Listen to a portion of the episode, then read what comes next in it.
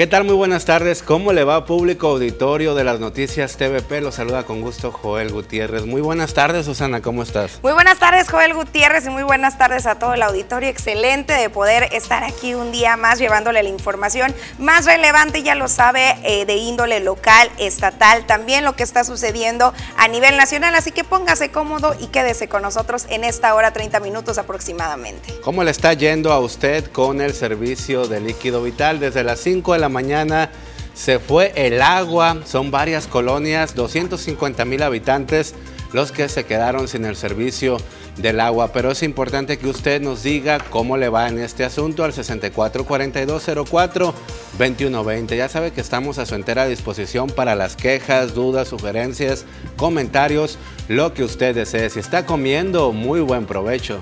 Ya sabe que también estamos completamente en vivo a través del portal Facebook Las Noticias TVP. Lo invitamos a compartir esta transmisión y también se puede comunicar a través de esta plataforma si le es más fácil. Sin más, comenzamos con la información y justamente arrancamos con esta situación que está viviendo casi casi la mitad del municipio de Cajeme. 250 mil habitantes se mantienen sin agua. Este 2, 3 y 4 de junio la mitad de la población cajemense estará sin el servicio del agua potable. Se llegó la fecha, fue en punto de las 5 de la mañana cuando se cortó el suministro en la planta potabilizadora 3 y 4, que abastecen a más de 250 mil habitantes. Esto para llevar a cabo la inducción de una pieza de una tubería que hacía falta en ese sector con una inversión de 1.050.000 pesos. El director del organismo operador del agua potable, alcantarillado y saneamiento de Cajeme, Luis Miguel Castro Acosta, señaló que probablemente se solucione antes de la fecha programada. Es una garantía que tenemos ya bien marcada, es, una pieza realmente de, muy buena calidad, tiene un espesor alrededor de una pulgada, 48 diámetros, 48 eh, centímetros de diámetro, pulgadas de diámetro, y la verdad que sí es una garantía, tenemos ahí las pólizas también que nos brinda esa certeza, tenemos alrededor de casi 10 años o más, no recuerdo ahorita el dato correcto, pero sí es una garantía importante de la cual vamos a tener eh, los ciudadanos aquí de Cajeme que se está haciendo un trabajo correcto, además del personal que lo está haciendo con, con una garantía total, ¿no? Por lo pronto se estará abasteciendo el líquido vital a través de pipas en los siguientes puntos durante estos tres días. Colonia Las Misiones, Valle Dorado, Villa Fontana, Robles del Castillo, Primero de Mayo, Valle Verde, México, Las Fuentes, Cortina, Xochiloa, Los Pioneros, Las Haciendas, Cajeme, Benito Juárez, Matías Méndez y Miravalle. Pues mira, no quisiera adelantarme, pues, pero sí la tendencia como vamos ahorita pudiera darse la situación. Ojalá, esa es la indicación del presidente, que hagamos todo el esfuerzo necesario para que podamos tener mucho antes el, restablecimiento del, del, agua potable. ¿no? Ya lo escuchó usted, probablemente hay que pensar positivo y esto se soluciona lo más pronto posible. Ojalá no sean tres días, sea uno o sean menos, ¿verdad? para no estar batallando, pero ya está la distribución de las pipas por las colonias que usted ya escuchó. Estamos al pendiente de todos sus mensajes. Con gusto se lo hacemos llegar a las autoridades. Vamos a cambiar de tema y fíjese que un significativo grupo de personas integrantes del ejido Cajem se manifestaron la mañana de hoy en Palacio Municipal. Los ejidatarios exigieron una vez más el pago de alrededor de 50 millones de pesos, así como lo escucha, por los campos deportivos ubicados frente a una empresa galletera en la colonia Benito Juárez mejor conocida como Plan Oriente. Blas Valenzuela, líder ejidal, expuso que pese a las gestiones realizadas, las autoridades se mantienen en omisión al respecto. Señaló que ni siquiera se ha obtenido un avalúo real por parte de las autoridades, por lo que se busca que se concluya con el procedimiento correspondiente o se regrese el terreno. Se hizo una promesa de que se iban a subsanar las carpetas técnicas, pero pasaron dos meses y nada se detalló. Y justamente pese a conocer la problemática que viven los integrantes de este ejido de nombre Cajeme, no se cuenta con los recursos para el pago, lamentó Javier Lamarque Cano. El alcalde de este municipio indicó que esta problemática viene de administraciones pasadas, sin embargo se está buscando cómo ayudar. Y eh, no se les ha cumplido, no se les cumplió por parte de las anteriores administraciones. Eh, lo que estamos haciendo nosotros es apoyar la gestión para que el terreno sea expropiado, de modo que se pueda tener recurso y poder eh, a ellos cubrirle eh, el monto correspondiente por la expropiación de ese terreno. Eh, ahorita el ayuntamiento con recursos propios pues no podría, simplemente tendríamos que dejar de bachear, de arreglar las calles, de arreglar el agua potable, en fin, eh, porque no tenemos el recurso que se requiere para cubrir la indemnización. Por eso, en acuerdo con ellos, recurrimos a la gestión de, la, de una indemnización y particularmente con la SEDATU. Bueno, así se encuentra esta situación. Hay bastantes manifestaciones, exigencias, pero poco a poco ha ido resolviendo este nuevo gobierno. Ahorita el tema que nos aboca y nos compete más es ver la situación de que se solucione lo más pronto posible ese tema de la tubería para que ya exista el agua y se abastezca a los más de 250 mil habitantes que se quedaron sin el suministro. Por cierto, a través de la plataforma digital Facebook Las Noticias TVP vamos a estar informando informando sobre las áreas y los lugares donde se va a estar dotando de agua a través de pipas, que recordemos, ya lo decía el día de ayer el director de Loma Paz, no se va a dotar agua a diestra y siniestra, sino que se van a colocar estas pipas en algunos puntos estratégicos, puesto que para ellos estuvo avisando con previo aviso para que cada hogar ahora sí que eh, se previniera guardando algunos botes o tambos de agua para las necesidades básicas. Y pensar positivo, ¿verdad? De que esto se solucione lo más pronto posible. Sígase comunicando con nosotros 644204 2120. Vamos a una pausa. Regresamos.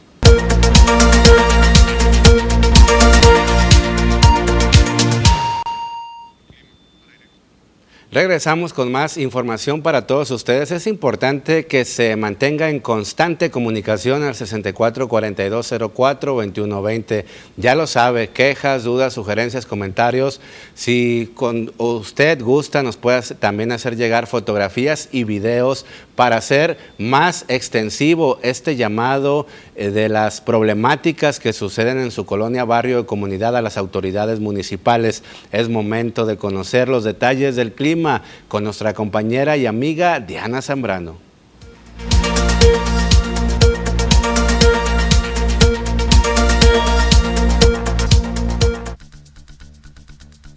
¿Qué tal y buenas tardes? Gracias por seguir acompañándonos durante nuestra transmisión. Nosotros estamos listos con el reporte meteorológico, primeramente para conocer las temperaturas actuales en algunos puntos importantes del país. Y comenzamos como siempre en la frontera en Tijuana. El día de hoy tenemos una condición de cielo que se mantiene totalmente despejada con 23 grados. Y en el sector de La Paz se mantiene con 29 grados, Guadalajara con 31 y en el sureste de la República Mexicana podemos ver condición de cielo que se mantiene todavía nublada, esto debido a los remanentes de Ágata, los cuales estarán provocando fuertes lluvias para la península de Yucatán y el sureste de la República Mexicana. Pasamos a conocer las temperaturas actuales aquí en nuestro estado, en Sonora, y qué tenemos para el resto de la semana, comenzando en el sector de Navojoa. Actualmente se mantiene totalmente despejado con 36 grados. Igual tenemos un fin de semana con tardes calurosas que llegan hasta los 38 grados para el día domingo. Ya en el sector de Ciudad Obregón actualmente se mantiene muy soleado y mañana viernes tenemos una máxima calurosa que llega hasta los 36 grados, pero no hay que confiarse porque el día domingo todavía incrementa más la máxima hasta llegar a los 39 grados centígrados. Continuamos ahora en el sector de Guaymas. Actualmente se mantiene con 31 grados y mañana viernes incrementa la máxima un poco hasta llegar a los 32 grados. Y se mantiene la misma máxima para sábado y domingo para Guaymas. Para finalizar, en el sector de Hermosillo, la capital de Sonora, igual los próximos días se mantienen muy calurosos, con máximas que varían entre los 39 y los 40 grados centígrados para el día de mañana. Ya las mínimas que se prevén entre 21 y los 24 grados en Hermosillo. Respecto a la fase lunar, mantenemos aún el luna nueva, la salida de la luna a las 7 de la mañana con 48 minutos, la puesta de la luna a las 22 horas con 24 minutos, la salida del sol a las 5 de la mañana con 25 minutos y para finalizar la puesta del sol a las 19 horas con 19 minutos. Hasta aquí el reporte meteorológico. Espero que tengan una excelente tarde.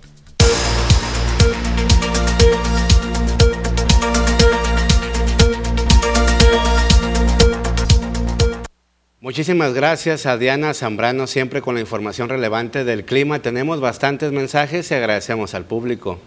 Por acá nos comienzan ya a emitir cómo están viviendo este tema del agua. De hecho, por acá nos dicen, aquí en La Ruso sí tenemos agua, al menos yo sí, gracias a Dios. Saben si después faltará, pero hay un tiradero de agua entre Torres y Michoacán. En la pura esquina ya tiene bastante tiempo, por favor pasar el reporte. Es lo que nos dicen, pues La Ruso está después de la calle 200, en teoría sí debería de faltar el agua. Sin embargo, hoy, de hecho, en el diálogo con Cajeme, sí nos explicaba el director de Loma Paz que algunas colonias, como por ejemplo las Brisas, Torres de París, Las Fuentes, que sí es, deben de estar dentro de estas, sí están más bien dentro de estas colonias donde debería de faltar el agua, sí tenían aún el suministro, ya que estaban siendo abastecidas por bombas que se ubican hacia el poniente. Y bueno, esperemos, esperemos que sigan así para que no vivan las afectaciones de esta escasez que recordemos va a estar activa hasta el día sábado. Exacto, y también nos dicen respecto a esta información, las pipas con agua no sirven, es agua sucia, café del canal, no es apta para el consumo humano, es lo que siempre reparten cada año, siempre que hay un corte del suministro del agua potable. Importante analizar este tema porque hay muchísima gente que vive en pobreza extrema y no tiene pues el dinero suficiente para poder comprar agua purificada. Debieron también de ver ese sentido las municipales y el Loma Paz para repartir también agua purificada a estas colonias de la periferia en donde no tienen el acceso a este tipo de servicios. Así es, por acá también nos dicen, en la Nueva Palmira hay poquita agua y habíamos agarrado en cubetas. Un llamado a las personas que agarramos agua y si nos está saliendo de la llave para reutilizar las cubetas de agua que agarramos y poner conciencia de que está escasa y no hay mucha agua aquí en Ciudad Obregón. A mí sí se me redujo, pero no se cortó y ya había agarrado el agua. La utilizaré correctamente por la falta de agua en Obregón. Gracias por su buen noticiero. Es una excelente recomendación a aquellos que sí guardaron el agua. Ahora sí que no digan, pues ya no la ocupamos hacia las banquetas. Hay que buscarle un positivo uso. Exacto, y también tenemos otro reporte que nos están eh, diciendo, buenas tardes, en la calle Fernando Montes de Oca, en Michoacán, Colonia Faustino Félix Serna, sí hay agua, baja presión en la regadera, sí sale, gracias, reporta Javier Lugo. Efectivamente, el director de Lomapaz de Cajeme comentaba que en algunas colonias que tenía contemplado el corte del suministro, algunas sí están recibiendo líquido vital porque de las otras plantas potabilizadoras que abastecen al lado norte, centro, y poniente de la localidad están eh, soltando un chorro de agua para que ciertas colonias sí tengan el servicio. Y esto pues al buen funcionamiento que han hecho y unas estrategias positivas para no afectar de lleno a la población cajemense.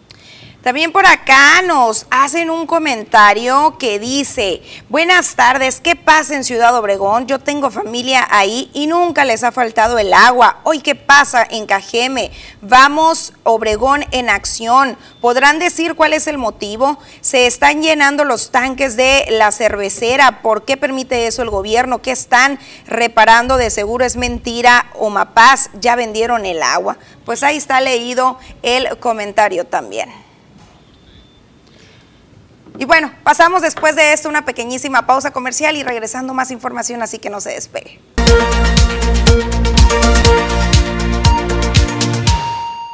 Continuamos en la segunda edición de las noticias por si vas encendiendo tu televisor o te vas conectando a través del portal de Facebook Las Noticias TVP y es momento de conocer esta petición, este grito de auxilio que está realizando una madre de familia para que se haga justicia conforme al asesinato de su hija.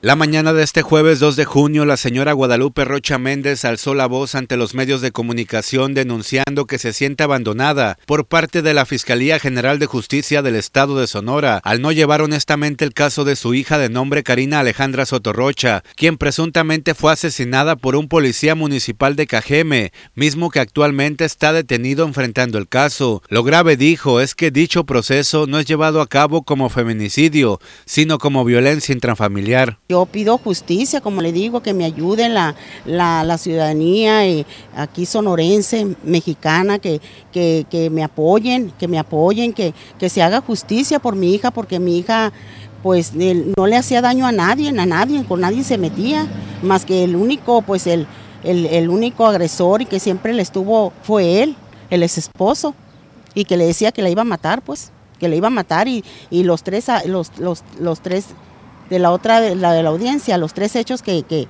que se se, se partieron, ahí dijeron, era porque él intentó matarla, pero no la mató. ¿eh? Entonces entra por feminicidio. Fue el pasado 22 de marzo cuando la joven fue asesinada frente a su familia. Había sido violentada en varias ocasiones por su pareja, de nombre Ramón Gamaliel, quien fungía como policía municipal de Cajeme. E incluso la madre de Karina pide la intervención de la fiscal Claudia Endira Contreras, así como de Leticia Burgos, presidente de la red feminista sonorense. Pido que por favor le pido justicia para mi hija porque ella pidió mucha ayuda, muchísima ayuda. Vino golpeada, mm, desanimada, preocupada. Ella ya quería salirse de la ciudad, pero, pero pues no podía porque él le metió una, una demanda y por y, de este y, pues no, no vio reacción que le ayudara a nadie. ¿La red feminista no la ha apoyado? No, tampoco. Nada, nada en absolutamente nada. Manda el llamado a la red feminista, ¿qué le manda a decir a Leticia Burgos? A Leticia Burgos me quise comunicar con ella, porque mi hija también se comunicó con ella, pero ella no nos dijo que nos iba a ayudar y siempre, no, no nos ha ayudado. Qué feo caso, de verdad, que no exista justicia aquí en el estado de Sonora. Una madre de familia que lo único que clama es justicia para su hija que fue asesinada presuntamente por un policía municipal de Cajeme. Así las cosas en nuestro municipio. Y hablando precisamente de seguridad pública, fíjese, que tras cerrar un mes de mayo con altos índices de violencia en comparación con el mismo mes del 2021 y arrancar este mes de junio también con focos rojos, las labores de seguridad continúan, señaló el secretario de Seguridad Pública apostándole a la proximidad social. Claudio Cruz Hernández indicó que en comparativa de enero a mayo 2022 con 2021, los índices sí siguen a la baja, pero no por eso se bajará la guardia. Recordó que se cuenta actualmente con 50 elementos activos, cifra que varía tras los periodos vacacionales, incapacidades y comisiones, y una cifra que se resguardará se mantienen comisionados por parte de la Fiscalía. Estamos tratando por parte de lo que es la la policía preventiva, tener la proximidad social. La proximidad social es muy importante porque casualmente de ahí, del seno familiar, que es donde nos estamos acercando, es donde nace todo este tipo de situaciones. Es algo muy complejo y muy delicado en el sentido cuando estamos teniendo contacto con algunas personas que son detenidas en flagrancia y desafortunadamente se detienen por un tipo de delito, en este caso posesión de droga, mas, sin embargo, empiezan a agredir a la autoridad, se ponen a disposición del Ministerio Público y resulta ser que el delito que tiene el Ministerio Público es mayor que, la venta de drogas. Estamos tratando de aproximarnos a las escuelas, estamos eh, aproximándonos a las colonias, eh, entrando en el seno familiar. Tenemos que enfocarnos más a llegar al seno familiar, tratar de apoyarlos y que sepan que cuentan con una dirección de programas preventivos que los va a apoyar en cualquier tipo de situación que ellos tengan. Pues así la situación y nos encantaría saber su opinión y su postura acerca de esta labor que está desempeñando actualmente la Secretaría de Seguridad Pública. Seguimos con estas declaraciones, con esta información de que se va a la baja en eh, todos los meses eh, que van de este año 2022 en comparativa con el 2021. Sin embargo, el mes de mayo sí registró un alza solamente dentro de este mes. Pero bueno, es momento ahora sí de comenzar a ponerle el dedo a esa autoridad, a ese ente que ha hecho caso omiso a esa problemática que usted está viviendo dentro de su comunidad. Exacto, y nos da muchísimo gusto que en algunas ocasiones, bueno, en la mayoría de los casos, cuando usted reporta rápidamente el OMAPAS o servicios públicos o cualquier dependencia del ayuntamiento, tanto de Cajeme y diferentes municipios del sur de Sonora, respondan a su llamado. Nos están reportando buenas tardes aquí en La Libertad, sí hay agua y también en la Constitución, saludos y bendiciones, se había dicho que en ese sector no iba a haber líquido vital. Qué bueno que ustedes no están batallando. Por acá también nos dicen, ahora sí, por favor, solicito la intervención inmediata de ustedes para que los responsables o irresponsables corrijan ya el problema de la fuga. Es una inconsistencia que está eh, que esta guardería no repare su propio daño, afectando seriamente el servicio de agua, ya que a falta del vital líquido en muchos sectores es una injusticia. Les envío las fotos y video como evidencia. La fuga se presenta en el techo del edificio de una guardería ubicada eh, en el callejón.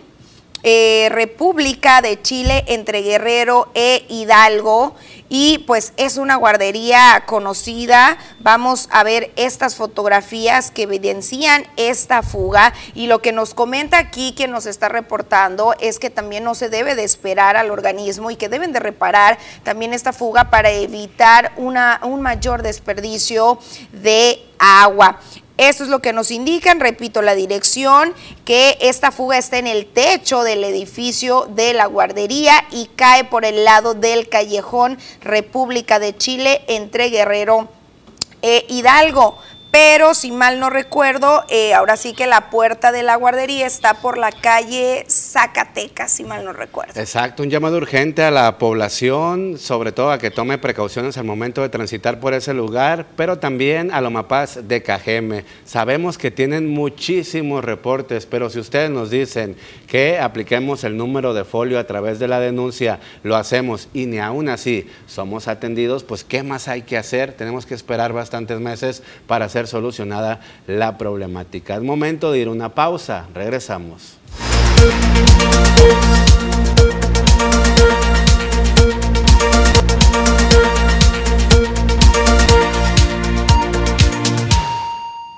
Muy bien público, continuamos con más información. Qué bueno que se encuentra con nosotros porque hay una noticia muy importante y relevante que debe de prestar muchísima atención. Se encuentra con nosotros Cristal Willem. Ella es subgerente de Linguatec Campus Ciudad Obregón. Bienvenida, buenas tardes. Hola, feliz de estar aquí con ustedes hoy. Muchísimas gracias. Hay una información importante que trae Linguatec para toda la población del sur de Sonora cómo debemos de aprovechar, porque ahí están los expertos en la materia. Claro que sí, como sabemos, hoy en día es muy importante el que todas las personas sepamos hablar inglés eh, para cualquier aspecto de nuestras vidas, ya sea en el campo laboral o en el escolar, que no nos podemos titular porque todavía no tenemos una certificación. Hasta hoy en día para poder comunicarnos con otras personas necesitamos del idioma. Y creo que muchas personas, como lo estábamos platicando ahorita, siempre hay una excusa, siempre tienen un pretexto para no empezar a estudiar inglés cuando realmente no tenemos pretextos. Claro, efectivamente. Además del campo laboral, porque en la mayoría de los trabajos te piden, te solicitan y hasta te exigen que debes de tener un rango, un porcentaje del inglés. Sin embargo, la mayoría de los cajemenses me imagino que no cuentan con ello. Sí, realmente creo que el inglés que manejamos nosotros en la escuela es un inglés sumamente básico. Hay personas que dicen, ah, fíjate que yo ya tengo un nivel de inglés, estuve tantos años en escuelas de inglés que tienen hasta cuatro años estudiando y realmente las bases que traen no son buenas. Aquí con nosotros tenemos 18 años de experiencia ya en toda la República Mexicana. Realmente no estamos experimentando con el método que nosotros trabajamos. Sabemos que funciona y manejamos una garantía real por escrito de que el curso les va a funcionar sí o sí. Claro, efectivamente hay que aprovecharlo porque hay promociones, pero mucha gente, por ejemplo, dice, no, pues ya estoy grande, ya paso de los 30, de los 40, mejor ya no aprendo, pero nunca se sabe cuándo lo vamos a necesitar y tampoco nunca se sabe cuándo vamos a visitar Estados Unidos y qué mejor aprender lo básico. Así es, de hecho no hay un límite de edad, con nosotros pueden tomar el curso niños desde los 7 años hasta personas, por ejemplo, ahorita tenemos a un alumno de 79 años entonces realmente la edad no es un límite para aprender. Wow, estaría padre entrevistar a esa persona de 79 años, sacarle una historia de vida, el que nos diga para que motive a las demás personas de la tercera edad. Tenemos mucho público que nos ven de la tercera edad. Señora bonita, aproveche, nunca es tarde. Qué bonito de nueva cuenta estudiar el idioma del inglés, porque lo tenemos muy cerquita, pero lamentablemente no lo aprendemos. En este caso, ahorita de lo que hablabas de los niños de 7 a 10 años de edad, es una edad y un rango en donde más se puede aprender a dominar, ¿verdad? Exactamente, y de hecho los cursos que manejamos nosotros son cursos 100% personalizados. Más cuando hablamos de niños es un poquito más difícil mantener la concentración de los niños en la clase, entonces nosotros les hacemos valoraciones para saber cualquier alumno se aprende de manera visual, auditiva o kinestésica. Entonces, todas nuestras clases son clases 100% dinámicas, conversacionales, no son aburridas, siempre tenemos la atención del alumno al 100%. Y que no tengan vergüenza, porque muchas veces ni lo básico aprendemos, ni de hola, ¿cómo te llamas? Nada sabemos, ni los colores, ni los números. Quizás decimos sí, no lo sabemos del 1 al 10, pero no los pronunciamos bien. Sí, y es que los cursos que manejamos son cursos 100% conversacionales. El maestro se encarga de que el alumno no tenga vergüenza, de que se sienta cómodo, que esté aprendiendo el inglés de una manera totalmente natural, así como aprendimos el español. En el caso de los niños hacen que no parezca escuela, sino como una dinámica mucho más. Sí, de hecho de cualquier edad están sentados todos, no hay mesabancos, no hay mesas, todo es a través de una conversación. Wow, eso me encanta de verdad. ¿A dónde nos podemos comunicar y dónde están ubicados? Ok, se pueden comunicar a los teléfonos que están en pantalla. Estamos ubicados por la calle Miguel Alemán, 150 altos, altos, perdón, entre Hidalgo y Allende. De igual manera, si van pasando ahorita por el centro de la ciudad, si al ratito tienen una vuelta que dar, pueden llegar, pueden decir que escucharon aquí que lo vieron y se les va a hacer válida la promoción que ahorita vamos a comentar. A ver, esta promoción no puedo esperar más. ¿De qué se trata? Ok, a las primeras 10 personas personas que se comuniquen a los teléfonos que están aquí en pantalla, se les va a dar un 70% de descuento en el total de su curso. Para que la parte económica ahora tampoco sea un pretexto, el 70% en el total de su curso, no en la inscripción, no en una mensualidad, absolutamente nada, en el total. Y adicional a eso, a las primeras tres personas que se comuniquen, se les va a quitar la parte de la inscripción. Así que 70% de descuento y aparte sin inscripción no tienen pretextos. Wow, excelente. Muchas gracias a por beneficiar a la población tanto económicamente y tanto también en el aprendizaje. Debemos de aprender el idioma, el inglés, de perdida lo básico, ¿verdad? Para que no nos cuenten. No, y no lo básico. Aquí con nosotros es una garantía. Manejamos cursos de seis semanas, de, de siete eh, semanas, de seis meses y de doce meses. Y cuando entramos al curso queda por escrito que si los alumnos cumplen la, la disciplina que se les solicita, ellos van a terminar siendo 100% bilingües. No es un básico, es lo aprendes bien o lo aprendes bien. Wow, eso me encanta, de verdad. Yo con esto ya me inscribo, de verdad. Espero verte por allá. claro que sí, porque ya lo vengo rezagando durante muchos años. Señora Bonita, aproveche esta excelente promoción de Linguatec, que ya más de 18 años, ¿verdad? Así es. Lo respaldan la experiencia y lo profesional. Gracias, Cristal, por estar con nosotros. Muchísimas gracias por recibirnos, los esperamos por allá. Claro que sí. Muy bien, público, y es momento de ir a una pausa comercial. Regresamos, hay más para usted.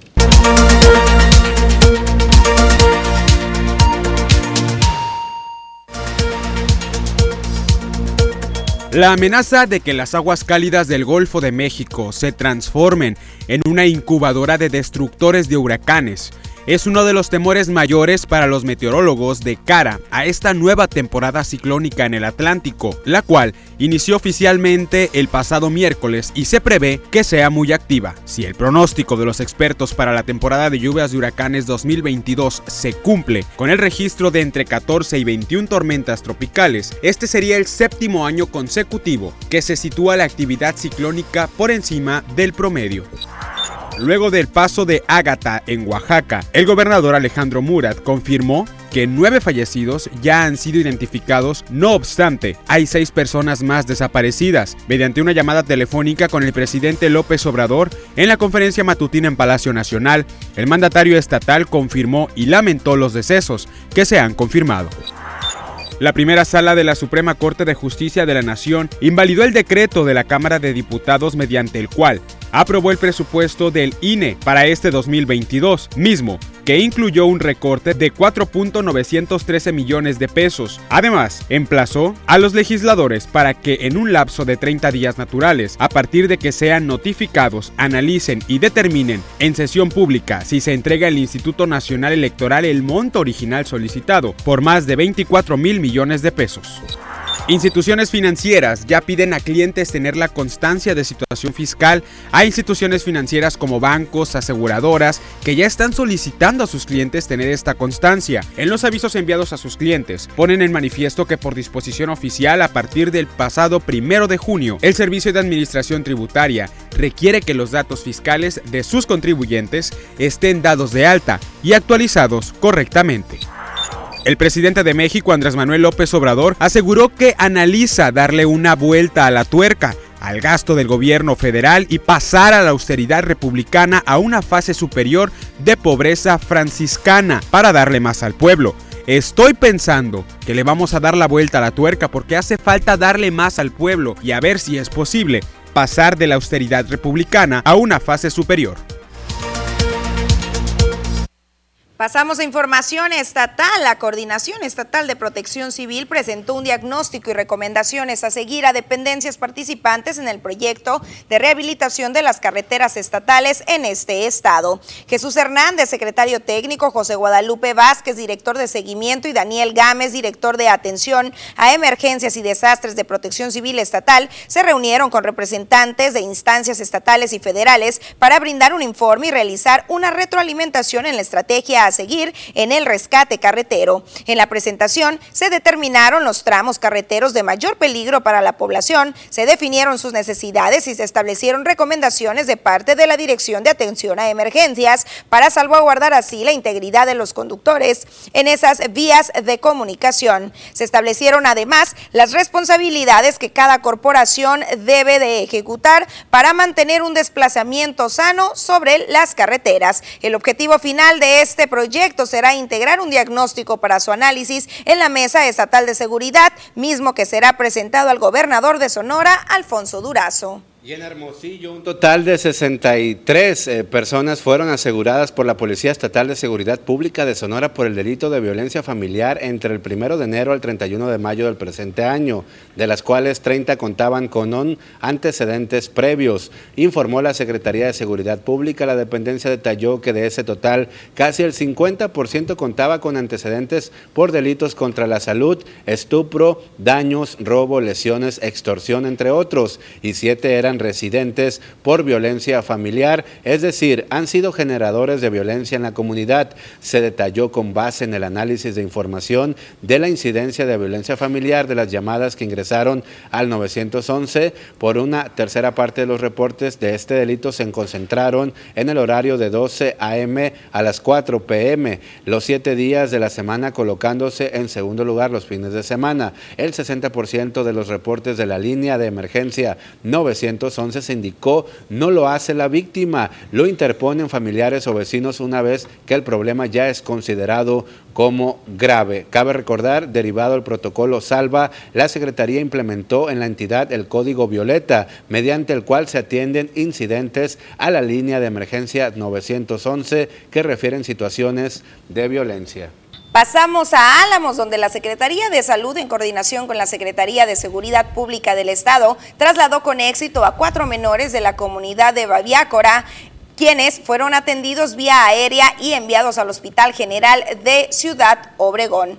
De acuerdo a la institución de salud, la Comisión Estatal para el Desarrollo de los Pueblos y Comunidades Indígenas solicitó apoyo al Centro Regulador de Urgencias Médicas para la atención de los menores de edad que presentaban un cuadro de deshidratación moderada, la cual se coordinó con la Secretaría de Seguridad, ya que la localidad donde residen era de difícil acceso, por lo que se brindó una atención especializada. Los menores menores que fueron trasladados corresponden a las edades de un año, ocho meses, cinco años, tres años, cinco meses y un año, diez meses, quienes presentaron temperatura entre los 36.4 y 38.3 grados, así como malestar en general. Previo a su llegada al aeropuerto de Ciudad Obregón, el CRUM gestionó la atención de los pacientes en el Hospital General, cuyo personal, con apoyo de la Cruz Roja y una unidad de emergencia, llevaron a los menores al nosocomio. Cabe mencionar que en múltiples ocasiones la Corporación policial ha puesto a disposición su helicóptero para la atención de personas que requieren traslados inmediatos a los hospitales, particularmente cuando se trata de residentes de localidades con pocas vías de acceso. Y es momento de ir a la noticia internacional. Miles de personas están congregadas en los alrededores del Palacio de Buckingham, donde cuyo balcón Isabel II inaugurará las grandes celebraciones del jubileo de platino, sus 70 años de reinado, una fecha destinada a pulir la imagen de la monarquía en tiempos difíciles. La Organización Mundial de la Salud, con el apoyo del Gobierno Consultivo Estratégico de Expertos de Inmunización y su grupo de trabajo sobre vacunas COVID-19, concluyeron que la infección por Omicron ofrece una protección limitada frente a la reinfección por sus subvariantes, como BA1 o BA2. En un nuevo documento publicado este jueves, la OMS repasa la nueva evidencia científica sobre las crecientes tasas de soroprevalencia contra el SARS-CoV-2 en todo el mundo y las características y posibles beneficios de la inmunidad híbrida. El presidente de Ucrania, Volodymyr Zelensky, afirmó este jueves que aproximadamente el 20% del territorio ucraniano está bajo control de las tropas rusas, como consecuencia de la invasión iniciada el pasado 24 de febrero por Vladimir Putin. En un discurso dirigido al Parlamento de Luxemburgo, Zelensky estimó que cerca de 125 mil kilómetros cuadrados del territorio ucraniano están ocupados por las tropas invasoras. Los precios del petróleo subieron el pasado miércoles, después de que los líderes de la Unión Europea acordaron una prohibición parcial y escalonada del petróleo ruso y de que China puso fin a su confinamiento por COVID-19 en Shanghái. El experto de conferencia en Europa, el Brent, ganó 69 centavos a 116.29 dólares el barril. En tanto, el West Texas en Estados Unidos sumó 59 centavos a 115.26 dólares. Por su parte, la mezcla mexicana de exportación retrocedió 4.20 dólares al cerrar en 109.63 dólares el barril, de acuerdo con el precio publicado por Petróleos Mexicanos.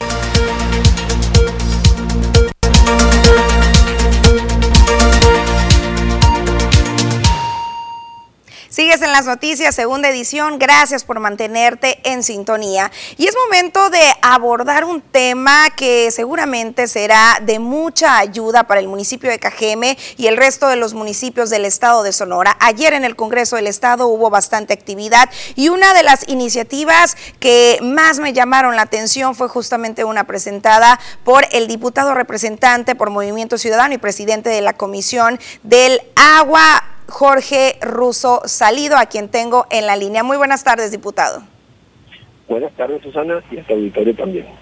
Platícanos un poquito acerca de esta iniciativa, lo comentaba hace unos segundos, que será de bastante ayuda para el municipio de Cajeme al menos, donde de manera muy constante nos reportan una problemática donde llegan a veces empresas o inclusive el mismo OMAPAS a realizar algunos arreglos, pero al terminarlos o no terminarlos, ahora sí que dejan escombros por un lado o ciertas eh, basuras que incluso en muchas ocasiones tapan banquetas tapan calles. Platícanos un poquito de esta iniciativa.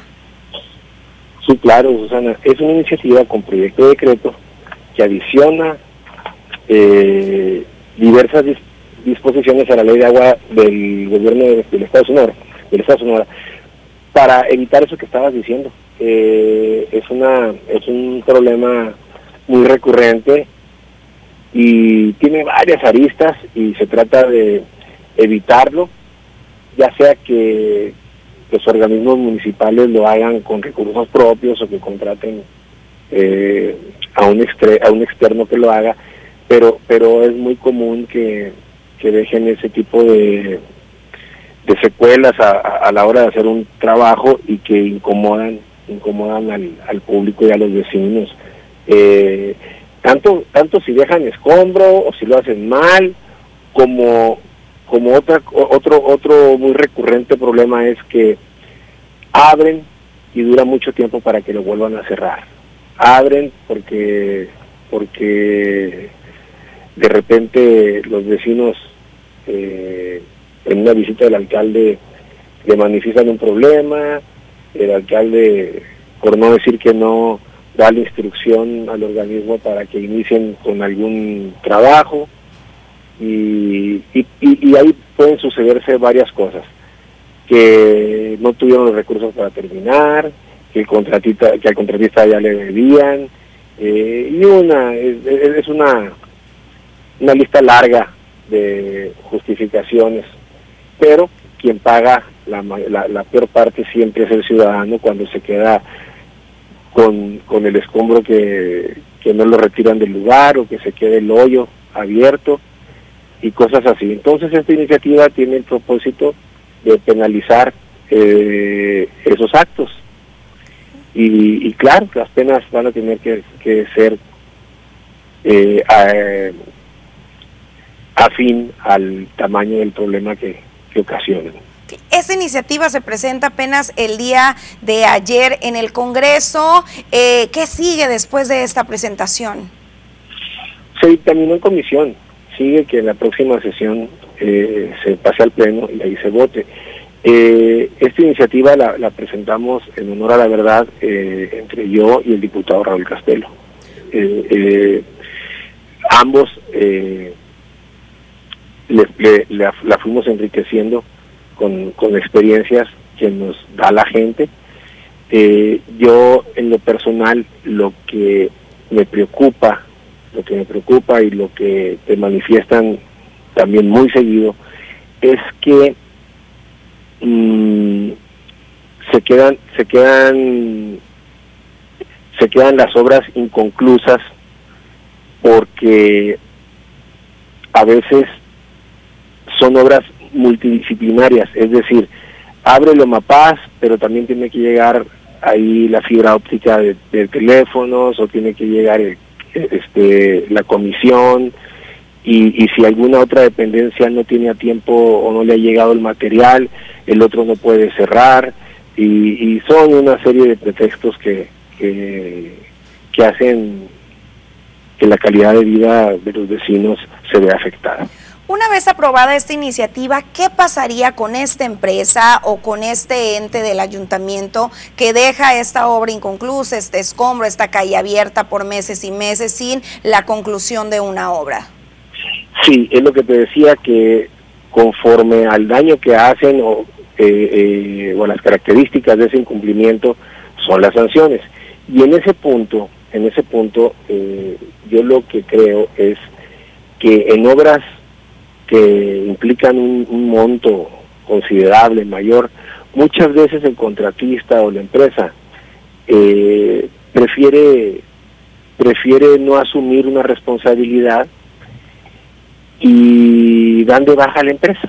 Ya no lo vuelves a encontrar, no lo vuelves a ver y al rato aparecen, al rato aparecen en otra empresa nueva con otro nombre o nombre de la esposa o del hijo o del familiar y este y ya no ya no tiene ya no, ya no hay quien se haga responsable. Entonces eh, pues han surgido varias ideas. Yo soy de la idea de que no es solamente suficiente penalizar a una empresa que es una, personalidad moral una sociedad anónima sino sino también a los que la constituyen.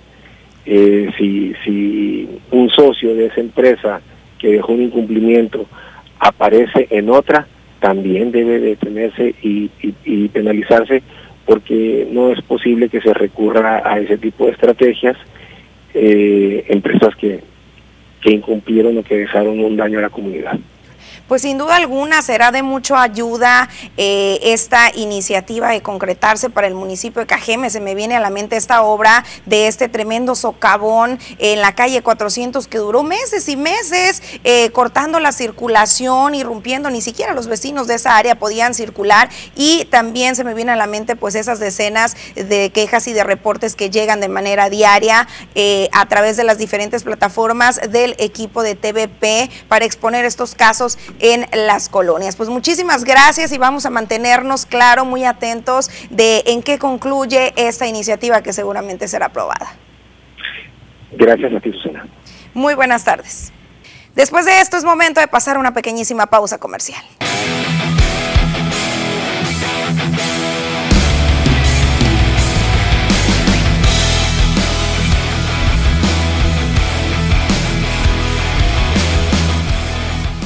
Ya lo vio, ya se dio cuenta que es momento de conocer todos los detalles del ámbito deportivo con Poncho Insunza. Muy buenas tardes, Poncho. Estamos a la expectativa de esta gran pelea durante esta tarde aquí en Ciudad Obregón del coreano de la colonia Cajeme. Exactamente, Joel, Susana, un placer saludarles. Muy buenas tardes, tengan todos ustedes y por supuesto nuestros amigos televidentes. Efectivamente, tenemos información de los peloteros aztecas, el coreano que hoy va a pelear en punto de las 6, entre 6 y 8 de la noche en el palenque de la Expo Obregón, enfrentando a Diego Andrade de Durango. Van por el, el título, el título ligero del campeonato eh, del juvenil. Vamos a ver si logran quedarse con, este, eh, con esta faja, pero la verdad es que se, se espera una gran eh, velada boxística dentro de lo que es el palenque de la Expo Obregón. Halcones de Ciudad Obregón ya cerró el rol regular jugando en casa, barriendo a Culiacán y e hilando, por supuesto, cuatro victorias contra Mazatlán y contra Culiacán y mucha información, compañeros.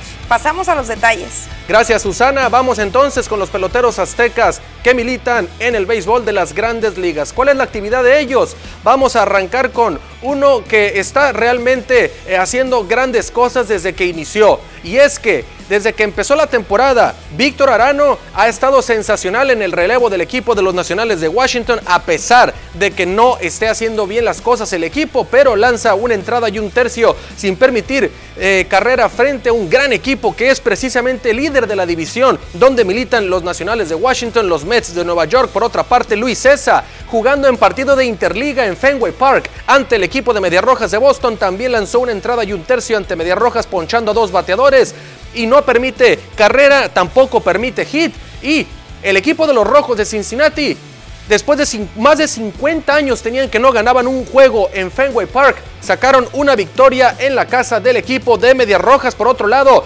duelo de mexicanos, Sergio Romo enfrentando a Ramón Urias en el Oriole Park y así ganaba el duelo el nativo de Magdalena de Quino, Sonora. Ahí está entonces, cuadrangular soberbio por todo el jardín izquierdo. Le prendía la esférica a Romo y se la depositó por todo el prado del lado izquierdo, allá en el Oriole Park. Por otra parte, el señor Verdugo colaboró en el juego ante Cincinnati. Vaya que brillaron los mexicanos en este juego. Par de dobletes, par de carreras producidas en este juego donde ganó el equipo de Medias Rojas, pero el anterior ya había ganado el conjunto de los Rojos de Cincinnati y es donde decimos que rompieron esa racha de más de 50 años de ganar un partido de temporada regular en Fenway Park. El equipo de Cincinnati, Ohio, donde milita Luis César, ganó el partido y donde milita también otro mexicano. Y bueno, ya estamos platicando del tema de béisbol y vamos a avanzar con otro tema de fútbol internacional. Y es que ustedes recordarán que hay eh, selecciones que todavía no concretan el pase al Mundial de Qatar 2022. Uno de ellos es Ucrania y Escocia. Se vieron las caras en Escocia y Ucrania le pasó por encima al conjunto escocés tres goles por uno. Con este resultado elimina al conjunto escocés y se va a medir ante Gales. En esta llave de ida y vuelta, el vencedor completará el, grupo B donde milita Inglaterra, Irán y Estados Unidos. Así es de que en ese grupo veremos si está Ucrania o si está entonces el equipo de Gales. Por otra parte, eh, Luis el coreano Torres, ya lo decíamos, el día de hoy estará... Eh, peleando ante Diego Andrade por ese título de peso ligero. Vamos a ver si lo consigue.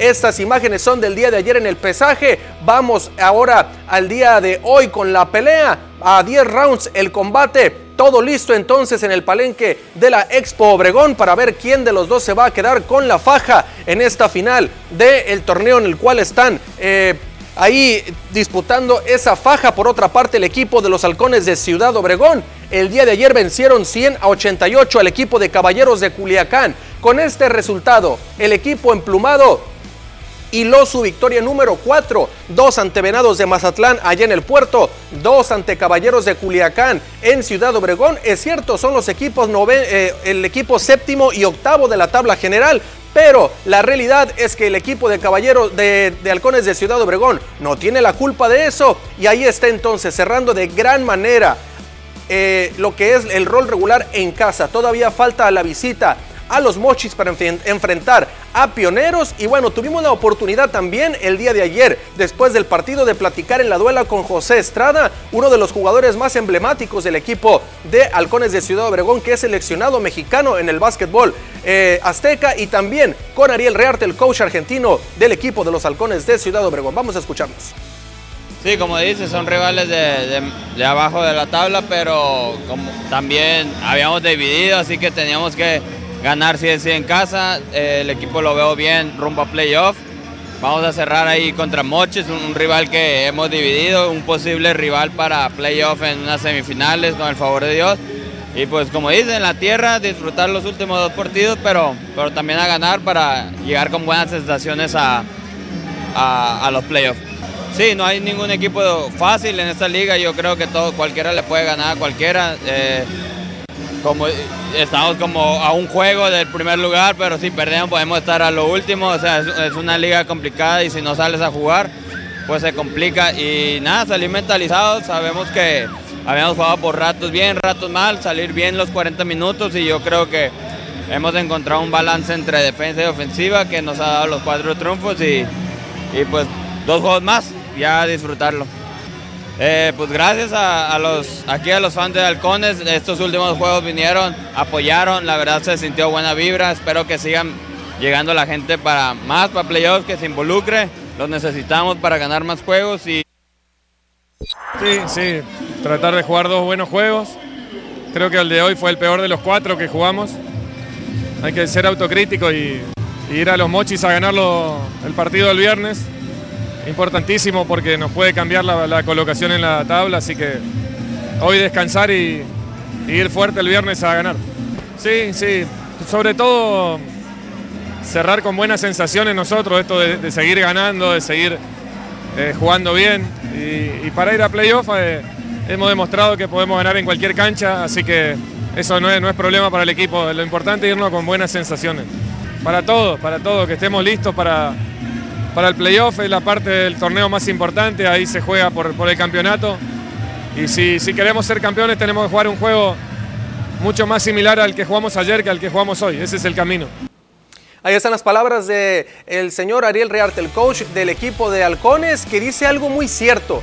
Las sensaciones de terminar prácticamente el rol regular ganando es algo muy bueno porque se viene la postemporada y es donde el equipo debe llegar con toda la mentalidad ganadora, con esos triunfos de manera consecutiva. Vamos a ver si lo consiguen frente a Pioneros de los Mochis allá en el CUM, en el Centro de Usos Múltiples de los Mochis. Así es de que vamos a estar pendientes de lo que le reste a estos dos juegos del Cibacopa, como cierre Obregón y por supuesto contra quién se va a enfrentar la próxima semana en los playoffs. Hasta aquí la, información información, compañeros. Regresamos con ustedes con más información aquí en las noticias. Muchas gracias, Poncho. Bastante información deportiva local. Eso nos da muchísimo gusto.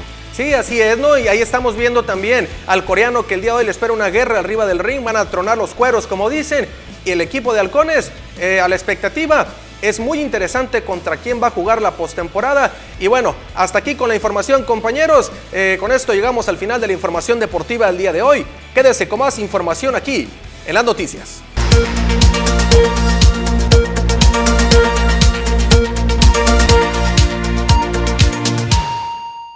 Continuamos en las noticias y con información municipal. Y es que después de las críticas constantes que ha recibido el plan de trabajo en este municipio y también la ejecución de algunas obras, el alcalde de Cajeme sacó la casta y defendió las labores que se mantienen en el bacheo. Javier Lamarquecano aseguró que quien ha comentado que se está destinando el recurso local, estatal y federal a otros temas menos importantes que las calles que se mantienen en pésimo estado no está en lo correcto, pues está atendiendo ya el tema. Detalló que todos los reclamos de la población se van a atender sin descuidar un rubro más que otro.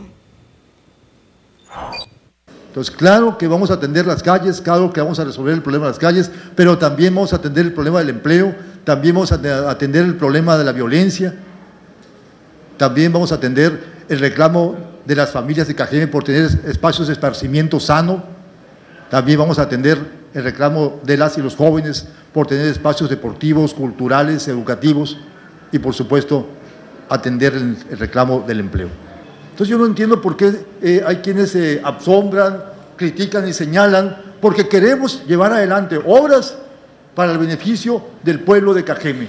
Y eso es lo que el gobernador quiere, eso es lo que hizo como compromiso en la campaña para apoyar a Cajeme, entre otras cosas.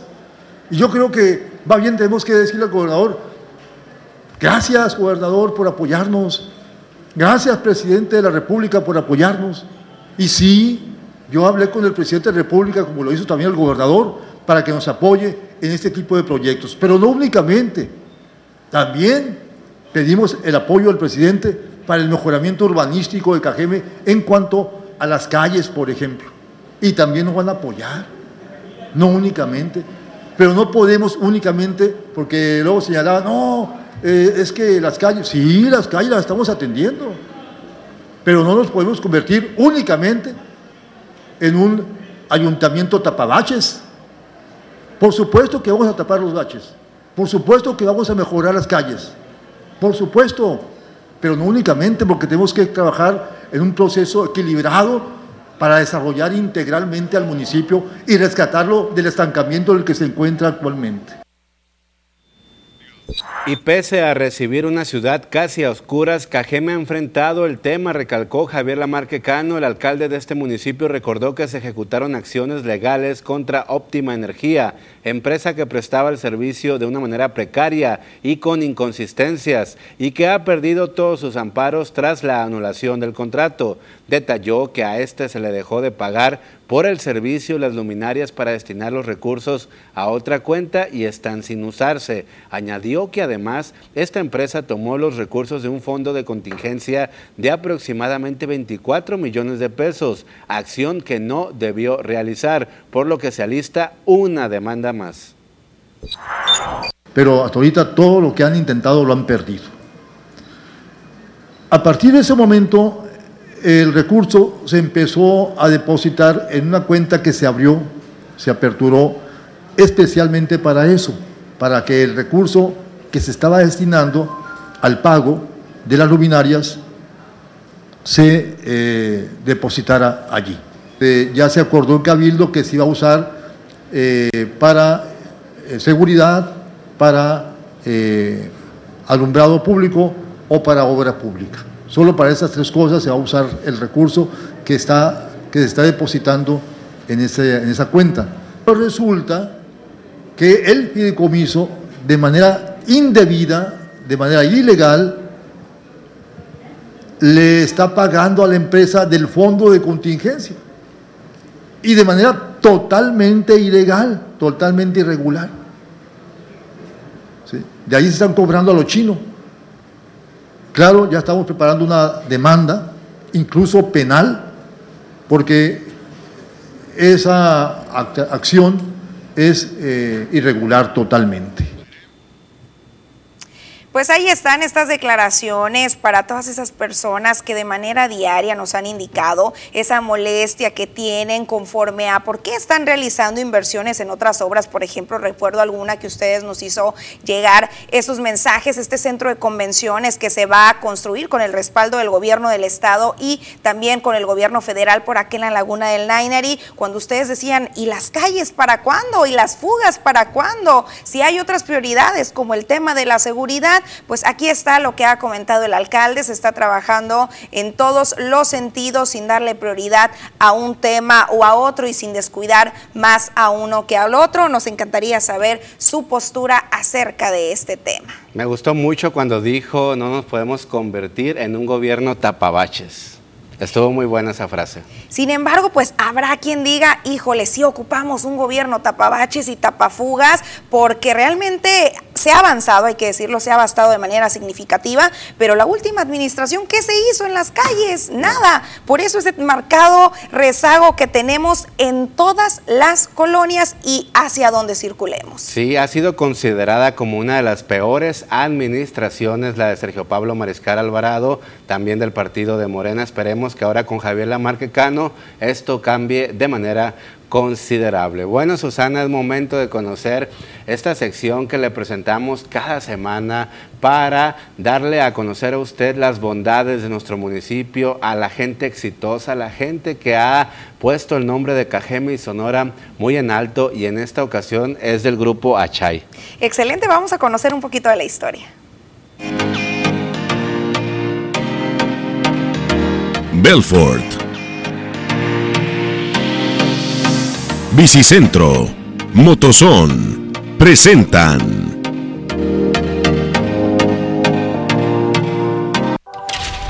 Fue en el año 1985 cuando nació una agrupación que catapultó las artes sonorenses a nivel internacional. Se trata del Centro Cultural Achai, que significa hermano mayor en dialecto yaqui. Inglaterra, Singapur, Japón, República Checa son parte de los países en los que más de 600 jóvenes se han presentado. Así lo afirmó Regino López Figueroa, de 64 años de edad, director de Achai de un semillero de alumnos que han tenido ese amor a la danza.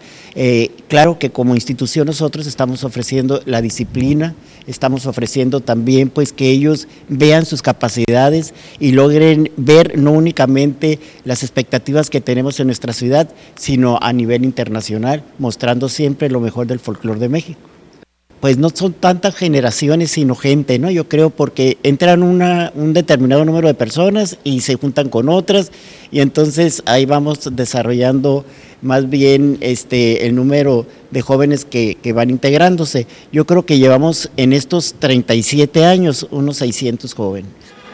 Para Regino, el fundar esta agrupación significa mucho, pues ha sido una cuna de grandes talentos. El folclore es la expresión más viva y sana que podemos tener, así lo aseguró. Para internacionales hemos estado en eventos mucho muy importantes, como estuvimos en el Año Internacional de la Juventud, en Londres, Inglaterra, en el 85, con toda la familia inglesa. Eh, también participamos en eventos en Japón de la inmigración japonesa, los 100 años de la inmigración japonesa. Hemos estado, eh, realmente nuestra labor es llevar el folclore y la música a las embajadas de México. Ha sido nuestro mayor eh, desarrollo, ¿verdad? Porque hemos tenido la invitación durante estos 37 años de varios embajadores que han sido pues la base propia de la Shai. El centro cultural antes estaba ubicado por la calle Nainari y Sinaloa en un pequeño y modesto local, pero a raíz de la fama internacional tuvieron que crecer y ahora se encuentran por la calle 2, número 1045, atrás de la residencial de Alameda del Cedro 2 de Ciudad Obregón, dejando claro que cuando se quiere se puede, todo es cuestión de soñar en grande. Gracias a Regino López Figueroa, por demostrar que en Sonora hay talento y una cultura digna de admirar en voces de mi gente.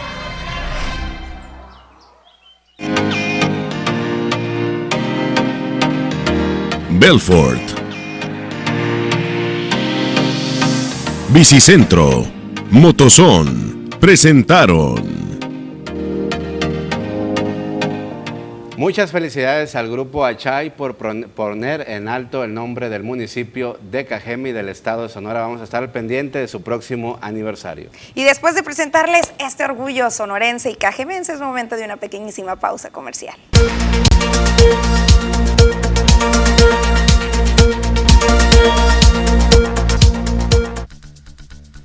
Hola, ¿qué tal y buenas tardes? Gracias por seguir acompañándonos durante nuestra transmisión. El día de hoy tocaremos un tema básico y es que hoy platicaremos sobre la fotosíntesis.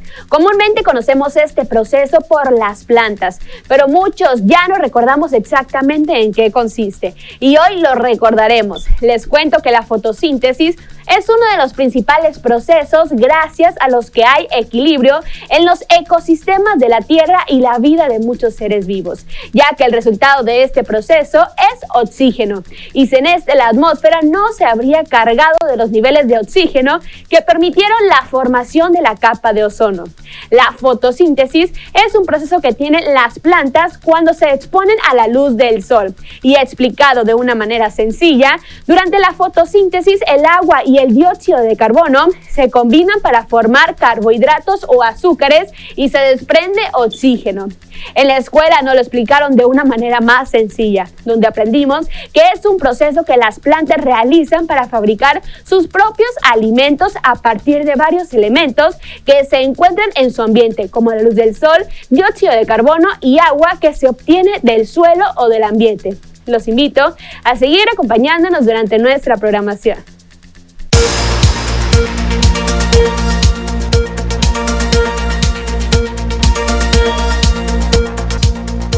Continuamos con más información en temas policíacos. Inicia el mes de junio violento y un hombre fue privado de la vida la tarde de este jueves en la colonia Aves del Castillo. Esto se dio en la calle Tucán y 400. Dos personas fueron agredidas a balazos la noche de ayer también cuando circulaban en su vehículo los hechos en la calle Quintana Roo entre Huepac y Aconchi en la colonia El Túnel. Más información de índole de seguridad, personal de la Fiscalía de Sonora investigó, ubicó y aprendió al probable responsable de privar de la vida con arma de fuego a un adolescente de 14 años en este municipio. Se trata de Ángel de 33 años, el miércoles 1 de junio. Integrantes de la trilogía investigadora del Ministerio Público, agentes AMIC y personal de servicios periciales realizaron las indagatorias por los hechos registrados el pasado 19 de mayo en calles de la colonia Beltrones. Vamos a escuchar un poquito de las declaraciones al respecto por parte de la autoridad. Este caso ocurrió en Cajeme el día 19 de, de mayo, este, en el que se privó de la vida a un joven de 14 años. Si recordarán, este joven iba transitando en una bicicleta, eran aproximadamente las 2.10 horas de ese día, cuando viajaba en una bicicleta y presentó impactos de proyectil de arma de fuego en la cabeza. Claro que un 10 a las autoridades por estos resultados que esperemos todos se empiecen a replicar. Claro que sí, hemos llegado al final de este su espacio de noticias. Pase usted una excelente, pero excelente tarde. Hasta luego.